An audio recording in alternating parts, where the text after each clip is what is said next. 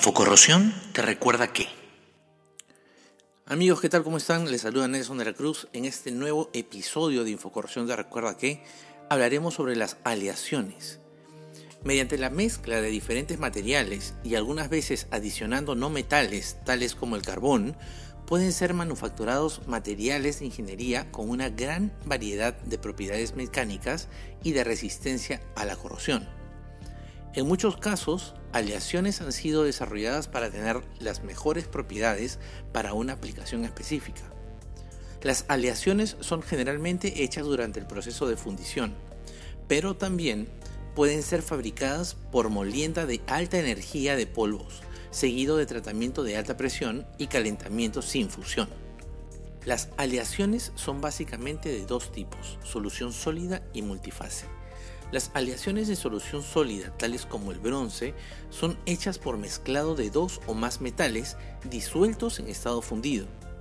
Al ir solidificando, los átomos ocupan lugares al azar, de manera aleatoria, en la estructura cristalina y la estructura resultante es uniforme y homogénea. Las propiedades de estas aleaciones en solución sólida están usualmente entre las propiedades de los metales que son usados para hacer la aleación.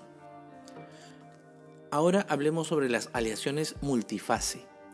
En otros casos, los metales se disuelven entre sí a alta temperatura, pero durante el enfriamiento se separan en cristales discretos con diferentes composiciones químicas y estructura cristalina.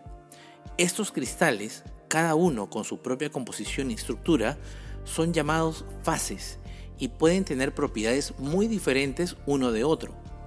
Estas fases comúnmente se forman a temperaturas por abajo del punto de fusión de la aleación mediante reacciones en fase sólida.